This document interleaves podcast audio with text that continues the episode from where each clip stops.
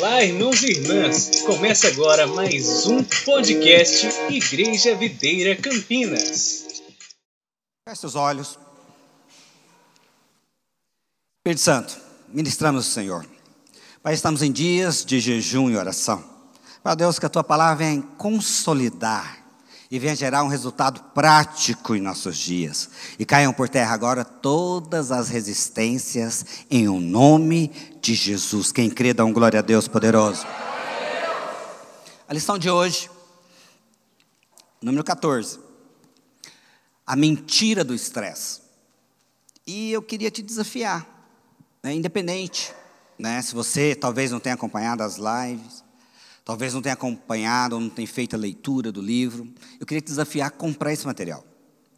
Eu, na verdade, né, já talvez é o centésimo jejum que faço, especificamente como igreja, fazemos dois por ano, né, são mais de 20 anos fazendo jejum. E foram muitos jejuns, mas esse jejum ele tem sido algo para mim especificamente que vem consolidar algo que eu sempre criei, essa questão do descanso, essa questão de ter paz. Talvez muitas pessoas olham para mim e falam: o pastor ele vive né, sempre né, no astral bom, né, apesar de situações adversas, mas sempre em paz, porque eu sempre tive uma clareza com relação a isso. E esse material ele veio justamente consolidar isso. Então eu queria te desafiar a ler, né? não permitir que seja simplesmente uma leitura de um livro, não, mas seja algo que você venha ter uma revelação e de fato você venha experimentar de uma transformação sobre a sua vida. E algo que vai ser tão real, tão prático, que você vai ver no seu comportamento. Talvez aquele momento de explosão, Talvez aquele momento que vem ali a acusação, a angústia, a ansiedade, né? talvez venha ali a falta de fome, ou até mesmo venha per perder o sono. Mas você vai buscar essa ferramenta, essa revelação que você teve, e vai ter um novo estilo de vida em nome de Jesus. Então entenda isso. Eu queria te desafiar. Isso é transformador, irmãos. Isso é transformador. Da mesma forma que nós temos mergulhado no entendimento da graça, que nada mais é o Evangelho, na verdade, está escrito há mais de dois mil anos, mas e revelado em todo o Velho Testamento. Mas, no entanto, nós é, passamos a experimentar uma dimensão muito maior nos últimos anos. A igreja está sendo transformada, a igreja está sendo trabalhada de uma forma fantástica. Mas entenda, tudo isso é fruto de revelação e clareza. Nós vamos dando passos devagar, mas na direção do alvo que é Cristo, sendo transformado como Ele é. E lembre sempre, sempre você vai colocar em mente que Jesus ali naquele momento, ali naquela passagem do Mar da Galileia, aquela tempestade, ele estava no barco dormindo. Olha que fantástico. Como alguém está dormindo no momento deste? Porque ele tem, ele é a paz, é o príncipe da paz, entenda isso. Só que como ele é, nós também nos tornaremos. Como ele tem uma revelação clara do Pai que ele serve, do Pai na qual ele é filho, entenda. Isso é para mim e para você. É uma realidade que teremos. Nós iremos experimentar disso no nosso dia a dia. Mas é necessário haver na sua vida o que? A revelação. Não adianta saber o conceito. Isso não muda a vida de ninguém, irmãos. O conceito não muda nada. É, tem tantas pessoas que estão cheios de Bíblia, cheios de conceitos religiosos, mas sem prática alguma, sem revelação alguma da verdade das palavras, da palavra do Senhor. Então eu queria te desafiar: mergulha, mergulha. Vai terminar o período de jejum, volta nas lições, né? permita aquilo ali falar no seu coração, permita aquilo ali mexer com você, porque pode ter certeza, Deus tem muito para nós. Tem uma promessa de vida abundante para você, para nós como igreja. E ali então você meditando na palavra, aí você vai percebendo o quanto é importante a gente ter essa clareza para vencer os problemas que temos. Talvez hoje você olha a sua vida e detecta tantos problemas, tantas áreas que elas devem ser solucionadas, mas entenda algo: você não resolve problema atacando os sintomas. Precisamos resolver a raiz do problema. A raiz que é a solução. Imagina você, né? Seu filho fica febril ou até mesmo você. Não adianta atacar a febre. Talvez vai dar ali um AS, talvez vai dar ali um anadol, um dipirona, algum remédio né, que venha regularizar a sua temperatura, mas não resolve o problema. Porque a febre nada mais é do que um sintoma de uma infecção, que é algo mais profundo, que é algo muito mais além, não é somente a febre que você sente.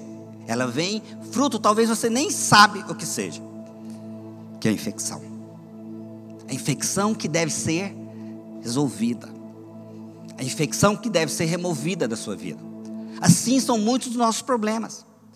Talvez aquela, aquele nervosismo seu, talvez aquele problema conjugal, né? você está querendo resolver porque você está brigando muito com a sua esposa. Isso é só o sintoma. É só o sintoma. Mas a solução das, com relação a essa intriga conjugal não é simplesmente parar de brigarem. Não. Tem coisas mais profundas que devem ser resolvidas. É como uma árvore. Você pega ali o fruto, que é algo superficial, onde todos podem ver. Mas a saúde daquela árvore está na raiz. Da mesma forma, a doença, muitas das vezes, está também na raiz. Se você quiser resolver o problema, tem que ser o quê? Lá na raiz. E esse tempo de jejum, nossas raízes serão removidas, aquilo que estiver errado. Pode ter certeza que estiver errado.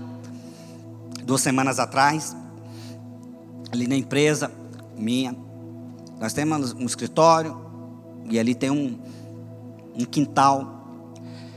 E ali tem gramas plantadas. Só que parte estava muito danificada. Aí nós chamamos ali um jardineiro para poder arrumar aquilo. Ele falou: Não, tem muita raiz aí. É só deixar, esperar a chuva vir, que vai brotar tudo de novo. Tudo de novo.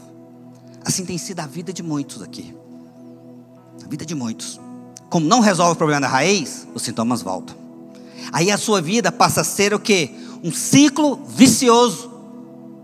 Vicioso, porque ele volta. Você acha que resolveu? Não resolveu. Ele desaparece por um período depois manifesta novamente. Porque tem sido um ciclo vicioso.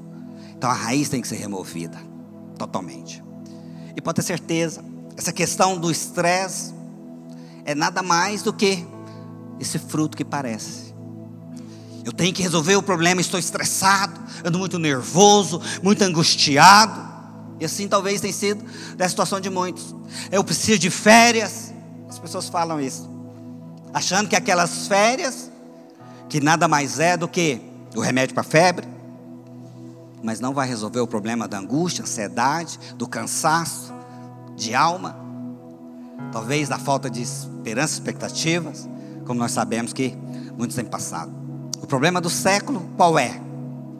Ansiedade, angústia, estresse, depressão. Problemas tudo relacionado a isso. É uma consequência. É uma consequência. Por isso nós precisamos ter a luz da parte de Deus para saber se posicionar diante disso. E em nome de Jesus, isso ser resolvido para sempre. Quem quer que isso seja resolvido, levante as mãos agora para o Pai e fala: Deus, traga luz das minhas trevas. Tão importante isso. E para que a gente possa então construir esse raciocínio, eu queria pegar o primeiro pecado, lá em Gênesis capítulo 3, verso 1. E esse pecado, que na verdade deu origem a todos os demais. A partir daí, o homem mudou, que passou a ter uma natureza diferente, uma natureza na qual hoje nós lutamos muito para que isso seja vencido, algo complicado. Mas à medida que você tem luz com relação a como ocorreu e a consequência foi o estresse, também nós, sabendo disso, nós iremos voltar ao contrário e iremos ter a vitória. Porque entenda, esse princípio da primeira menção, ele é importantíssimo, porque ele define a base com que ocorreu. E essa base, ela vai sendo, né, nós vamos tendo a clareza, a luz, e obviamente iremos ter a vitória. Vamos saber nos posicionar, porque isso se repete, irmãos, se repete, pode ter certeza. A maioria dos problemas aqui são similares. A maioria das lutas dos homens e das mulheres são similares. A maioria dos conflitos dos adolescentes são similares. Porque, na verdade, nós somos muito parecidos. Apesar de sermos diferentes, somos muito parecidos. Então, da mesma forma que aconteceu esse primeiro pecado, o nível, a forma que Adão e Eva eles se posicionaram é como nós temos feito. Aí, obviamente, você vai trazer uma identificação de forma prática na sua vida e você vai conseguir né, diagnosticar cada um desses pontos. E, obviamente, termos a chave da vitória. Vamos ler o texto? Gênesis capítulo 3, verso 1. Mas a serpente, mais sagaz que todos os animais selváticos que o Senhor Deus tinha feito, disse à mulher: É assim que Deus disse: Não comereis de toda a árvore do jardim? Respondeu-lhe a mulher: Do fruto da, das árvores do jardim podemos comer. Mas do fruto da árvore que está no meio do jardim, disse Deus: Dele não comereis, nem tocareis nele, para que não morrais. Então a serpente disse à mulher: É certo que não morrereis, porque Deus sabe que no dia em que dela comerdes, se vos abrirão os olhos, e como Deus sereis conhecedores do bem e do mal. Vendo a mulher que a árvore era boa para o comer, agradável aos olhos e árvore desejável para dar entendimento, tomou-lhe do fruto e comeu, e deu também ao marido, e ele comeu.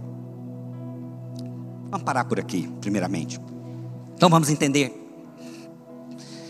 Isso aqui é a luta do homem. É o diabo no lado, querendo te enganar, te ludibriar com relação às verdades de Deus. O diabo ele sempre usa palavras que Deus não falou. O diabo ele sempre tenta te questionar a bondade de Deus, as motivações de Deus. Por isso que muitos crentes na vida da igreja, apesar de serem filhos, eles têm uma vida muito aquém. Por quê? O diabo tem trabalhado em enganá-los. O diabo tem conseguido levar você debaixo do engano. E você então não consegue romper, não consegue avançar na vida cristã.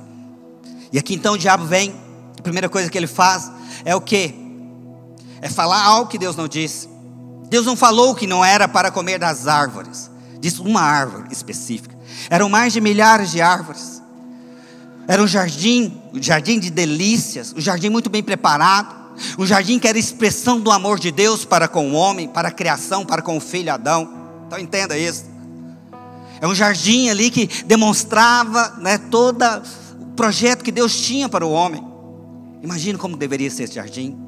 Você olha talvez para a natureza, você vai vendo tantas cores lindas, você olha para as frutas, você percebe ali os sabores, as cores, o jeito que elas são. Se você vê a criação, tanto que é harmônica e perfeita. Isso é só para você perceber o quanto Deus tem algo bom para mim e para você. Mas no entanto, o diabo ele quer o quê? Nos confundir. O diabo quer justamente trabalhar para que você não acredite nisso. Então ele te questiona, ele coloca situações talvez aconteça de forma diversa na sua vida, e ele coloca aquilo como sendo, ó, oh, é isso que Deus tem para você, algo ruim. Mas na palavra, fala, não é assim que Deus. É o diabo que ele usa de meias palavras. É o diabo que entra na sua mente falando de primeira pessoa, levando você a pensar: ah, se Deus me amasse, ah, se Deus estivesse aqui, ah, se Deus quisesse. É assim que nós fazemos. Porque o diabo ele trabalha, nos levando a questionar a sua bondade. Será que Deus é bom assim? Olha só, Deus está lhe proibindo de comer da árvore do jardim, sabe por quê? Porque na verdade Ele não quer que você experimente o melhor. Deus fala para muitos aqui: ah, não escolha o pecado. Não escolha o pecado. Muitos talvez achem, não, o pecado é bom. Ah, não, Deus na verdade quer me coibir do pecado, porque o pecado é prazeroso, Ele não quer que eu seja feliz ou tenha prazer. É, não, não tem nada a ver com isso, porque o pecado traz um prejuízo muito grande para você. Você não tem noção. Talvez os jovens ficam querendo o sexo, ficam querendo as drogas, ficam querendo é a curtição. Deus fala: não, não vai por esse caminho esse caminho vai ter perca. Só que o diabo vem e fala: vai lá, vai, você tem que curtir a vida. Olha só, você é tão jovem, tem o um mundo todo para conhecer. É assim que o diabo faz. E leva muitos jovens a querer experimentar disso. Só que o resultado disso, Deus, na verdade, fala para você, te orienta, não entre por esse caminho, porque o resultado vai ser ruim. Te garanto. Te garanto que o mundo, o resultado, o fruto do, do mundo, não é bom. Não é bom. Essa mentalidade moderna, o resultado está caótico, está horrível. Olha o padrão dos nossos jovens hoje. Olha o padrão da sociedade. Só que Deus já falou, não vai por esse caminho. Só que o diabo fica nos enganando. Isso é a consequência, amados. É assim que o diabo sempre trabalha. Você acha que a guerra espiritual é o capeta aparecer com a, na verdade, com um tridente querendo te atingir? Não. A guerra espiritual acontece no nível de mente, de forma sutil. De forma sutil, é falando para você: arrisque, tente, olha lá, experimente o mundo de forma sutil, mas é o diabo trabalhando. Olha lá, experimenta essa droga aqui, não vai ter problema ou consequência alguma na sua vida. Depois se torna um dependente. Ah, não, olha só essa bebida, não vai ter nada. Depois se torna alguém totalmente dependente, com a família destruída, com a moral destruída, com as finanças totalmente destruídas. É por isso que Deus fala: não vai por esse caminho. Deus é bom, o tempo todo Ele é bom. Fala para a pessoa lá, Deus é bom. Só que aí o diabo, então, ele vem justamente nos levando a isso.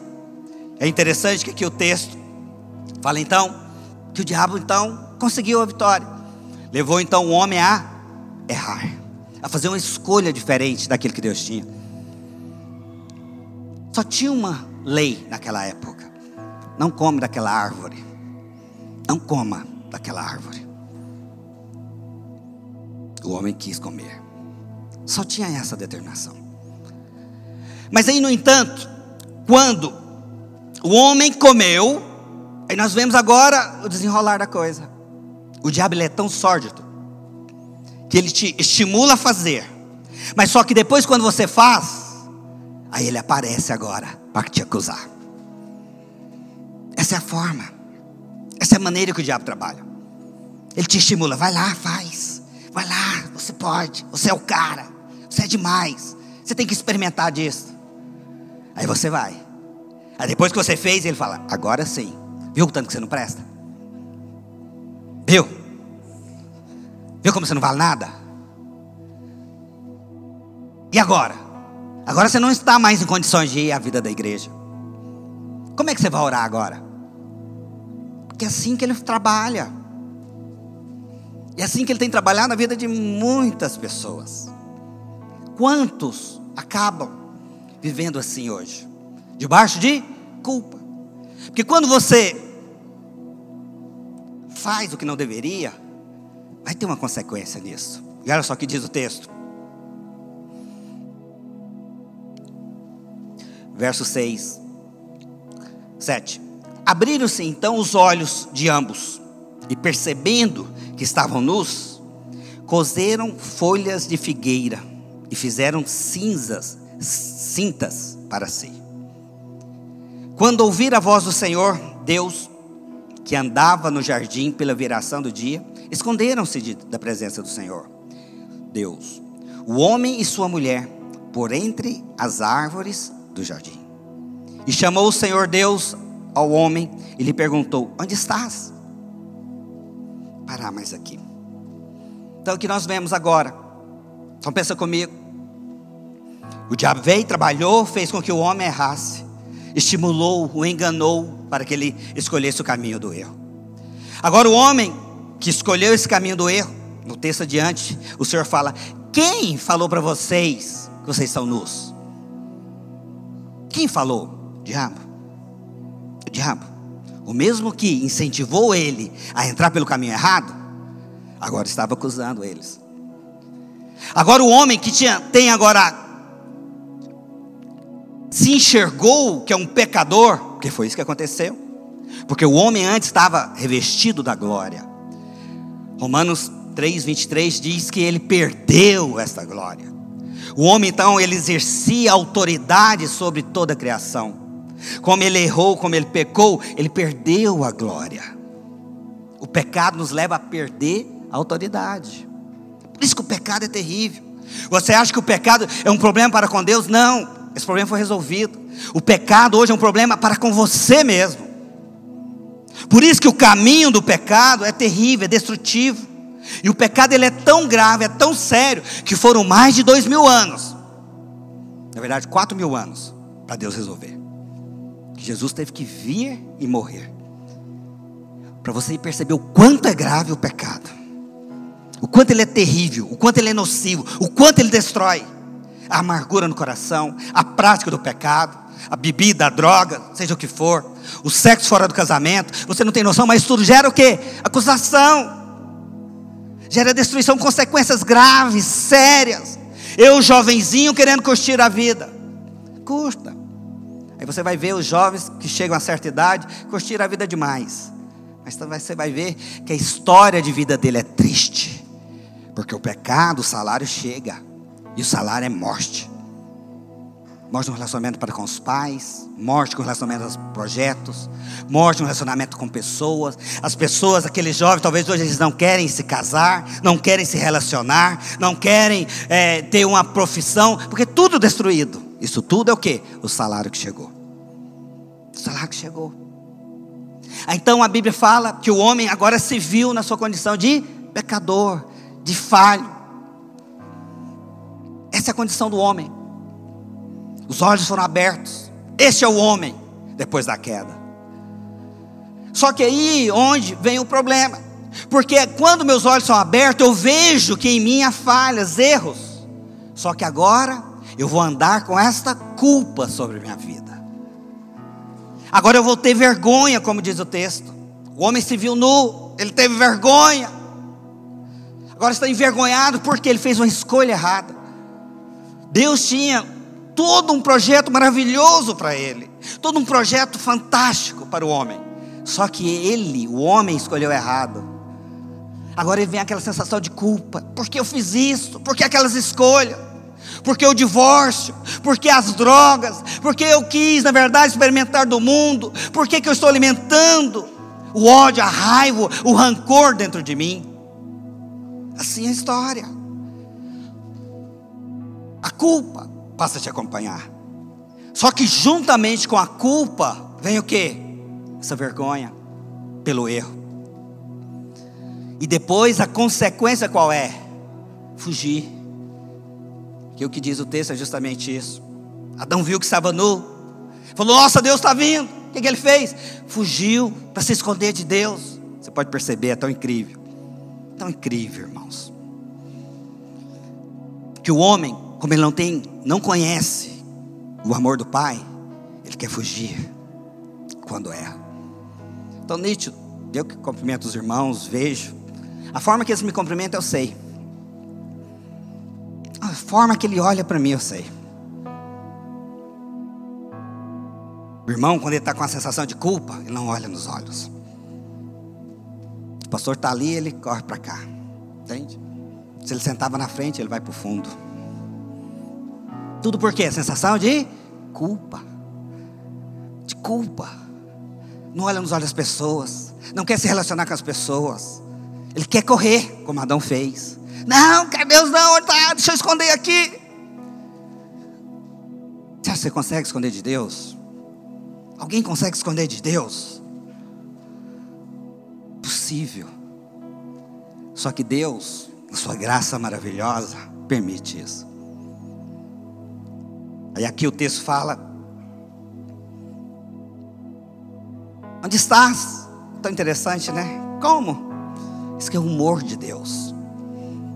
Deus, apesar da desgraça do momento tão que dividiu a história do homem na queda, Deus mesmo assim quer mostrar de graça para com o homem.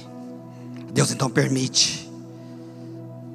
Deus agora permite. Tá bom, ele acha que está se escondendo de mim. Já viu quando você tem uma criança pequenininha? Ela vai brincar de, de esconder de você, ela põe a mão na cara? Põe as, né, a mão nos olhos, ela está escondendo, não é verdade? E você finge que ele está escondendo, né? Cadê você? Ele põe a mãozinha nos olhos assim. Assim, muitos fazem com Deus. Acha que está escondendo. Só que Deus, Ele é isso. Onde estás, Adão? Adão, cadê você? É igual a criança com a mão nos olhos. Onde você está, Adão? Cadê você? Adão? Está tá atrás da pé de jaca?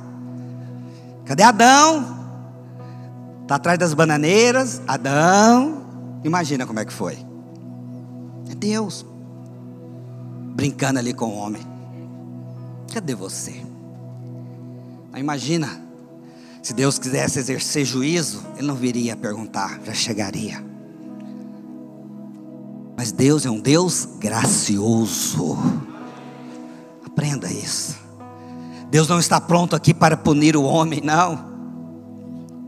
Pelo contrário, Ele está aqui para revelar o seu amor para mim e para você. Aleluia. É por isso que nós temos que entender que a nossa, o nosso ímpeto é fazer, esconder. Deixa eu esconder aqui. Não vou atender o pastor, não. Estou com raiva dele. Fala assim para irmão, faz isso não. Quando você não atende, o pastor já sabe. Enganadinho, acho que me engana, né? É igual Deus, onde estás? Ai, é muito divertido, irmão. Ser igreja é fantástico, aleluia. Fala que o teu servo ouve, não é verdade, Leandro? Esse dia eu liguei para o Leandro. Aí ele respondeu, liguei não, passei uma mensagem, aí ele, fala que teu servo ouve. eu, fico, eu fico divertido, esses irmãos são muito criativos. E aí, no entanto, o que nós temos que aprender? É assim que Deus faz. Olha só a consequência disso. Então lembra, o homem erra, ele tem clareza da sua condição, agora ele pega a culpa, coloca sobre você, só que agora tem a relação para com Deus. Olha só o que diz o texto. Verso 10. Ele respondeu: Ouvi a tua voz no jardim, e porque estava nu, tive medo. Fala para o irmão lá, tive medo. E me escondi. Você percebe? Com a base das coisas, o estresse é a consequência. Uma base está aqui. O medo é justamente a clareza da sua condição. E por você não conhecer a Deus, o que, que vai acontecer agora? Você quer esconder. Você quer esconder. Por isso, essa relação de discipulado é tão importante. Quando as pessoas escondem algo, só mostra as trevas que é ali. Quando pessoas escondem agenda, quando pessoas escondem situações, só mostra as trevas que há naquilo. Porque é assim, irmãos. Porque é assim que funciona a base. Aí o texto então fala: Porque eu estava nu, devido à minha condição, devido à minha vergonha. Aí o texto fala: Me escondi, tive medo. Que é o que nos leva, o segundo passo. A partir do momento que eu tenho a culpa, porque eu carrego aquela culpa, agora eu tenho medo. O que, que vai ser de mim? Olha, Deus falou o quê? Se comer da árvore, vai morrer. Só que o homem comeu. Como ele não morreu, o que, que ele achou? Quando Deus chegar, ele vai me matar. É por isso que o homem corre de Deus. Mas trazendo para a nossa prática, o que, seria?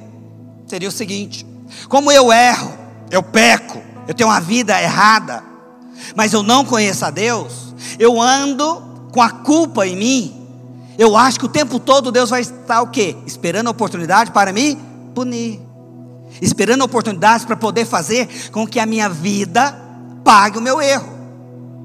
É por isso que muitas pessoas, né, quando elas passam problemas, elas correm da igreja. É justamente por isso. Em vez de correr para a igreja, correr para Deus, eles correm da igreja. Aqueles irmãos são na vida da igreja, eles afastam, pode ter certeza. Tem problemas graves ali. Não estou querendo dizer que é pecado no sentido de prostituição, não. Problema, pecado, erros. E aqui é justamente onde começa né, consolidar o seu estresse. Porque agora você anda de qual forma? Com medo. Você anda agora angustiado. Deus está esperando eu pisar na bola para poder vir. Aí, como você tem aquela sensação de culpa, Você está querendo se esforçando para melhorar, esforçando para vencer aquelas lutas na qual você tem, na qual temos. E isso se torna muito pesado. Muito pesado. Liderar de forma alguma, porque você olha para si, vê os erros, as debilidades que você tem. Você fala, como que eu posso? E aí então vem a questão do medo. Por que, que você agora vai viver uma vida né, na angústia? Deus está esperando eu errar. Por que, que tem muitas pessoas, quando elas falam que elas serão desempregadas, irão perder o emprego, ela fica ali em estresse total, porque ela sabe a nudez dela, e ela não espera coisa boa de Deus, não espera, e por ela não esperar algo bom de Deus, ela vive, ela se apega àquele trabalho com todas as forças. De forma alguma ela vai ter liberdade, vai ter paz ou vai ter alegria. Não. Porque ela vive o tempo todo com esse medo, com essa angústia. O que, que vai ser do meu futuro? Eu com tantas falhas, com tanta culpa, com tantos erros, com relação até coisas do passado, talvez aquela, aquele aborto que cometeu, talvez aquela traição que houve na sua vida, aquela história ruim, você vem carregando isso. Agora que você vai passar um momento, como diz aquela canção da tempestade, você não vai esperar que o Deus do impossível manifeste na sua vida. Por quê? A culpa, a condenação sobre você. Esse medo o tempo todo. Ah, será que vai dar? Será que eu vou conseguir? Será que eu vou ter o recurso? Olha só essa Covid. Aí isso vai vir, vai me pegar e eu vou morrer. Ou o desemprego vai vir. E eu vou passar fome, vou passar dificuldade, eu vou pegar Covid, e aí eu não vou ter hospital, os hospitais estão todos cheios, ah, eu vou morrer. Então lembre, princípio, o medo primário do homem foi o quê? Medo de morrer. Foi isso que Adão estava sentindo, medo. Vou morrer, vai acabar a minha vida. E é justamente isso que tem acontecido na vida de muitos. Olha só o que diz o texto. Verso 11: Perguntou-lhe Deus: Quem te fez saber que estava nu? Comeste da árvore de que ordenei que não comesses? Então disse o homem: A mulher que me deste por esposa, ela me deu da árvore e eu comi. Quase sempre, a pessoa que está debaixo de culpa, condenação, ela vai projetar o erro. Quase sempre funciona assim. Nós vamos achar os culpados foi a esposa, foi o líder, é Deus, são os amigos. Sempre assim. Aqui, na verdade, você está vendo o homem, é a mulher que você me deste. Eu quero falar algo para você. Isso não soluciona o seu problema. Projetar culpa em outros só mostra o quê? Você está no caminho de Adão. E não é o caminho da vitória não é o caminho da vitória. Não aceite na sua vida. Quando você vê alguém cheio de mimimi, com conversinha fiada, fala para ele: caminho de Adão é caminho de morte, filho. Caminho de morte. Não venha com essa de projetar, de querer, de justificar o seu erro. Sabe por quê? Porque todos estamos no mesmo barco. Tanto a pessoa da sua esquerda quanto da sua direita, estamos na mesma condição, cheios de erros. Tem ninguém nesse salão aqui que seja melhor um do que o outro. Mas tem um aqui que é melhor do que todos nós, é Cristo Jesus. Entenda. A igreja nada mais é pessoas que reconhecem, preciso de Cristo. Quando nós temos pessoas entre nós que achamos que somos melhores, queremos projetar a culpa.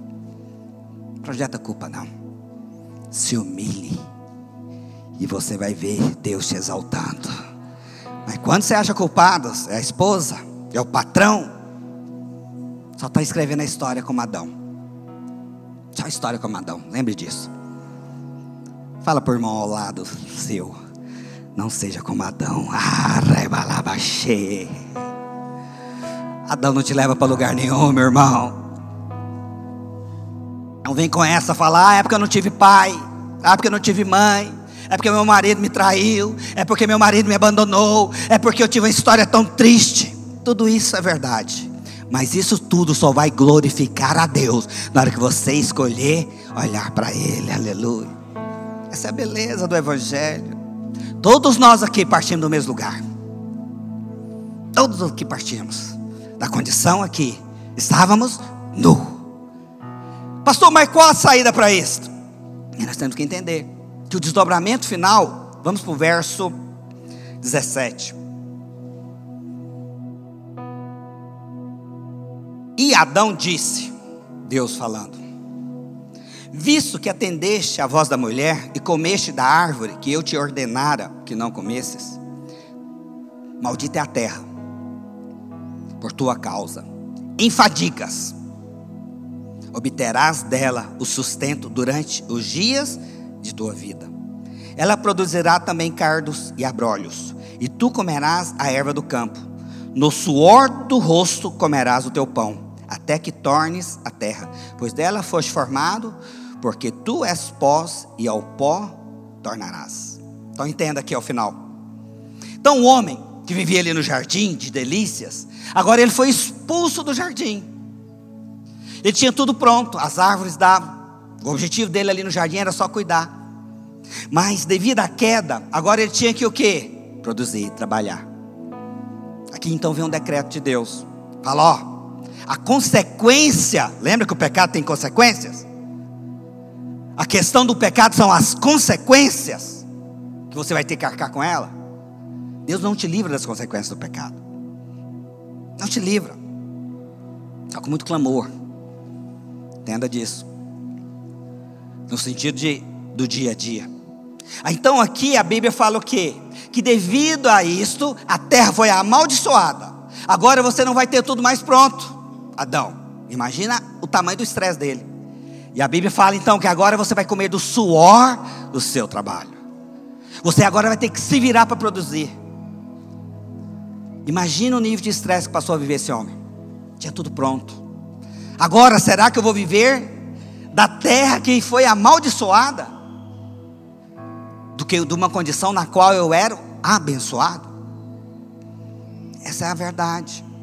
É por isso então que hoje o homem vive nesse padrão, nesse mundo caído, dessa angústia total. Angústia nos relacionamentos, angústia no trabalho, angústia será que teremos, angústia na, na provisão. Ah, perdi o emprego, eu entro no desespero, porque agora a sua fé está nisso. Você não tem a certeza do futuro. Só tem uma forma de vencer isso: é voltar para o princípio. Voltar para o princípio. É por isso que o mundo é tão angustiado. Vocês viram que, que esse advento do WhatsApp, as pessoas agora, antes elas trabalhavam até às 6 horas. É horário comercial. Agora não tem mais horário comercial. Até domingo, 6 horas da tarde, vão te ligar. É a angústia do homem. É o desejo, é o querer produzir, ter o sustento. Aflição, não consegue esperar mais. Só retrata isso. O homem, o que vai ser de mim? Por quê? O que sustenta ele é um que? Uma terra amaldiçoada. Mas em nome de Jesus, você vai agora receber duas chaves para ter vitória sobre isso. Amém? Quem quer ter a vitória, dá glória a Deus. Então é importante a gente entender. Olha se isso não é a nossa história. Isso é o nosso caminho. A maioria das pessoas que ficam ali atribuladas, angustiadas. O que será de mim? O que será de mim? Como Adão. E agora? Foi expulso do jardim, foi expulso da presença de Deus, não tinha mais a comunhão com Deus na qual ele tinha antes. Isso tudo é a consequência do que? Da culpa, da condenação, me leva essa vida agitada e angustiada. Mas em nome de Jesus, você vai vencer essa culpa hoje. Por quê, pastor? Porque aí está a vitória. Esse é o Evangelho, são as boas novas. Como que eu sei que a culpa ela vai ser vencida. No dia que você entender que a sua dívida foi paga para sempre. Pega aqui para mim um cálice desse aqui. Pega aqui, Lu, por favor.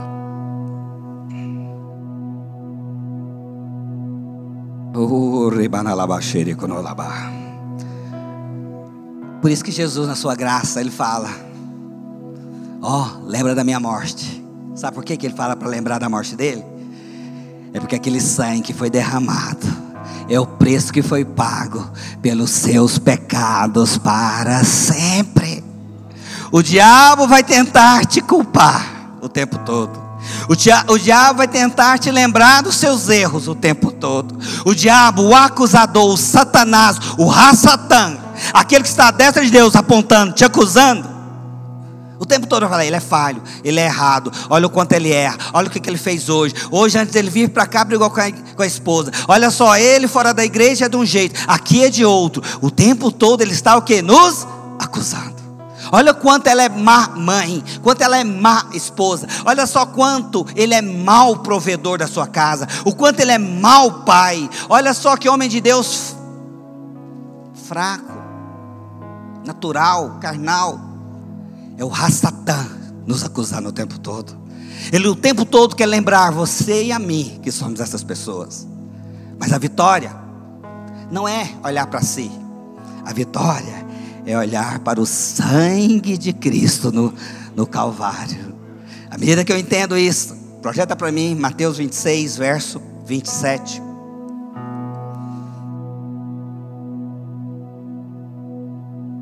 Olha só que diz: A seguir tomou um cálice e, tendo dado graças, o deu aos discípulos, dizendo: Bebei dele todos. 28 porque isso é o meu sangue, o sangue da nova aliança, derramado em favor de muitos, para remissão de pecados. Fala assim comigo: eu estou livre da culpa do pecado.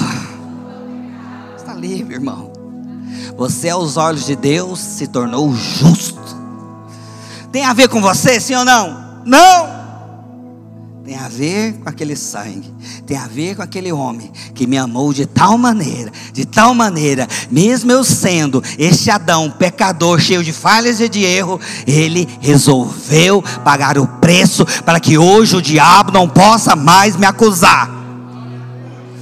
Por isso, quando você errar, não é correr de Deus, quando você errar, é correr para Deus é abraçar Ele, é ir na intimidade dEle, entrar no seu quarto, por um louvor e falar: Senhor. Aí Ele vai falar no seu ouvido: Porque você está assim? Eu errei. E Ele vai falar: Eu não lembro dos teus pecados. Eu jamais te lembrarei dos seus pecados porque os seus pecados foram resolvidos diante do Pai para sempre. Por isso que ele fala: lembra de mim, lembra da minha morte. Porque quando você olha para a morte, você fala: há uma esperança para mim. O preço foi pago e hoje eu posso ter liberdade para levantar minhas mãos para orar a Ele, porque não há mais culpa sobre a minha vida pastor, mas aquele erro tão grave do meu passado. Mais uma vez eu te falo, Ele jamais lembrará dos teus pecados, jamais lembrará dos teus pecados. E à medida que você começa a entender, a culpa não vai fazer mais parte da sua vida, não haverá mais sentimento de culpa. Passou em meus erros, vamos lidar com as consequências. Vamos lidar com as consequências. Às vezes as pessoas erram, tem que ir para a prisão. É a consequência. Talvez você erre, vai ter que ser disciplinado. É a consequência. Mas a culpa jamais você terá. A culpa você não vai ter diante de Deus. Você não vai aceitar mais carregar aquela sensação lá do passado, lá da história, lá daquilo que fizeram errado com você, você carrega. Hoje é dia de liberdade, porque você não vai viver numa vida de estresse mais. Não vai viver uma vida com medo. Porque a palavra fala então, à medida que eu vença a culpa, que é pelo sangue, muitas pessoas usam o sangue contra o diabo. Eu quero te mostrar algo. O sangue você usa é para o pecado. O pecado. É por isso que o sangue teve que ser derramado. Para que nós lembrássemos. É por isso que ele fala. Quando Jesus veio, ali no meio, os discípulos, ele mostra as mãos furadas. E mostra a marca na sua lateral.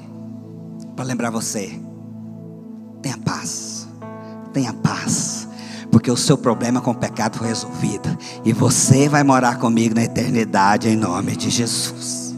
Eu preciso me esforçar para ser bom, como consequência. do amor, você vai se esforçar, mas não para conseguir se livrar da culpa. Tem muitas pessoas que servem a Deus com culpa. Tem pessoas que lideram as celas com culpa. Talvez a cela não tenha rompido porque se sente culpado. O por ela não romper. Eu quero dizer algo para você. Ele é o dono da obra, filho. E à medida que você entender isso, essa cela vai se multiplicar e você vai ser surpreendido. Porque a obra é dele, não tem nada a ver com você. Essa preocupação sua demonstra o quanto de culpa, o quanto você está andando como Adão, sentindo culpado. Mas experimenta a liberdade do Espírito, sabendo que essa célula já rompeu, ela vai se encher em nome de Jesus. E depois que eu entendo que a culpa foi livre, tem um segundo inimigo que nós temos que vencer: a condenação. Lembra aqui que o medo de Adão qual que era? Deus vai vir para me punir. Deus vai vir para me arrancar a cabeça. Deus tem o pior para mim. Mas só que ele fala para você hoje, mais uma vez. Ele não tem o pior para você não. Porque é tão interessante que Deus poderia executar aqui no início, no princípio de tudo, o juízo. Morre Adão, acaba. Mas ele não fez isso. Eu gosto muito daquela passagem lá de Lucas capítulo 15, a partir do verso 11, onde fala ali do filho pródigo. E é tão lindo, tão lindo. Quando na verdade nós vemos ali um filho pródigo, que é aquele filho que escolheu ter uma vida dissoluta, uma vida vivida no mundo, vamos dizer assim, promíscua. Pegou o dinheiro da herança e foi viver o mundo. Talvez aos olhos de muito, se você tiver o um entendimento aqui como Adão, que Deus estava ali, que o pai estava ali esperando só para executar o juízo sobre aquele filho, porque a lei permitia. Se um filho vivesse uma forma desonrosa aos pais, vocês entenderem como a lei é grave, esse filho poderia ser apedrejado. Só que, projeta para mim, Lucas 15, 20. Só que, é tão interessante, a Bíblia, em vez de ter um Deus ali que quer executar o juízo, tem um Deus ali que quer demonstrar o quanto Ele te ama. Olha o que fala. E levantando-se, foi para o seu pai, o jovem. Vinha ele ainda longe, quando seu pai o avistou. Esse pai que aponta para Deus, pai. E, compadecido dele, correndo, o abraçou e o beijou. É assim que Deus está falando para você hoje. Estou preocupado com o seu pecado, com o seu erro, não, filho. Eu estou querendo, na verdade, demonstrar meu amor para com você. Você acha que eu, Pai, Deus o Todo-Poderoso, quer exercer o juízo? Só que aqui Ele está mostrando pelo contrário. Eu quero é correr para te abraçar, filho. A única vez que Deus correu na Bíblia foi para abraçar um homem que nem tinha se arrependido. Isso é só para demonstrar para você o quanto Ele te ama, filho. É tão fantástico.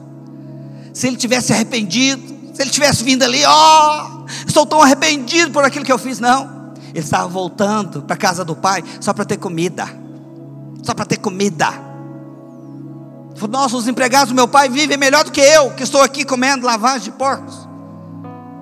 Só que para a surpresa dele, quando ele vai na direção do pai, adivinha quem já estava esperando o filho lá na porta do castelo? Adivinha quem estava esperando o filho? Que tinha escolhido uma vida dissoluta, toda errada. O pai. Só que esse pai te ama tanto, te ama tanto, te ama tanto, que ele não aguentou nem esperar o filho chegar.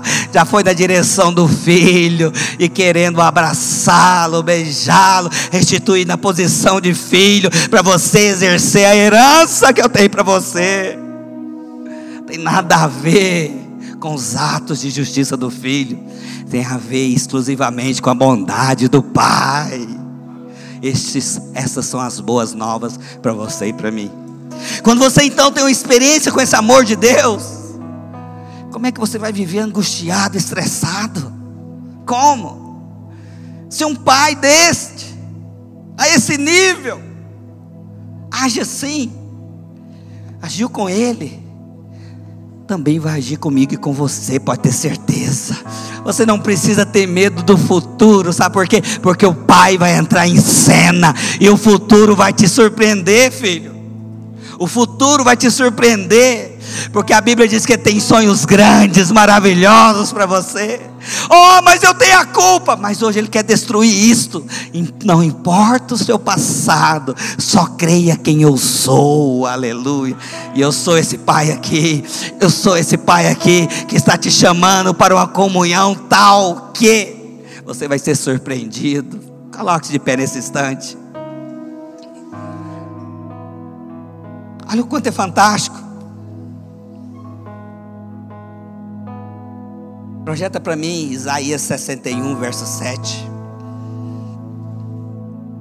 Adão teve vergonha.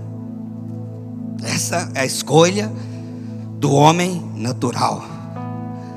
Mas as promessas para os filhos de Deus. Em lugar da vossa vergonha, tereis dupla honra. Quem crê nisso, levante as mãos nesse instante. Essa é uma promessa para você.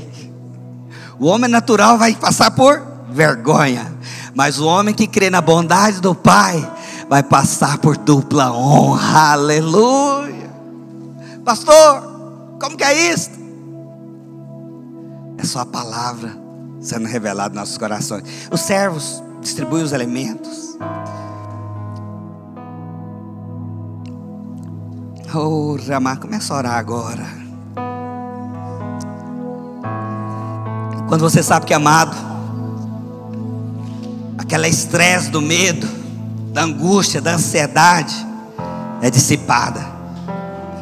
Porque você passa a ter certeza que você tem um Deus que é com você. Você passa a ter certeza que você tem um Pai que é com você.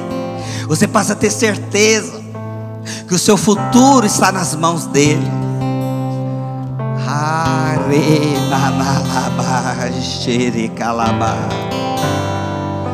Oh Espírito Santo. Oh Espírito de Deus. Oh Jesus querido. Oh papai. Feche os olhos agora. Você vai rejeitar agora todo engano, toda mentira do estresse sobre a sua vida. É como a Rosana falou aqui, no momento difícil dela, ela foi mimada por Deus. Isso é só o começo daquilo que Deus tem para a vida dela. Isso é só o começo daquilo que Deus tem para a sua vida, para a sua história. Isso é só o início. Eu sei que talvez você tenha passado por dias difíceis, mas o Pai diz: você tem nas mãos os elementos que te traz a vitória em todas elas. Tem o vinho que simboliza o preço que foi pago pela culpa, pelos seus erros. E na outra mão você tem o pão, que sobre ele foi levado toda a condenação que era sobre a sua vida. É por isso que você pode reivindicar a cura hoje. É por isso que você pode reivindicar a prosperidade hoje. É por isso que você pode reivindicar uma vida abundante hoje. Porque é isso que Ele tem para nós, para mim e para você. Oh,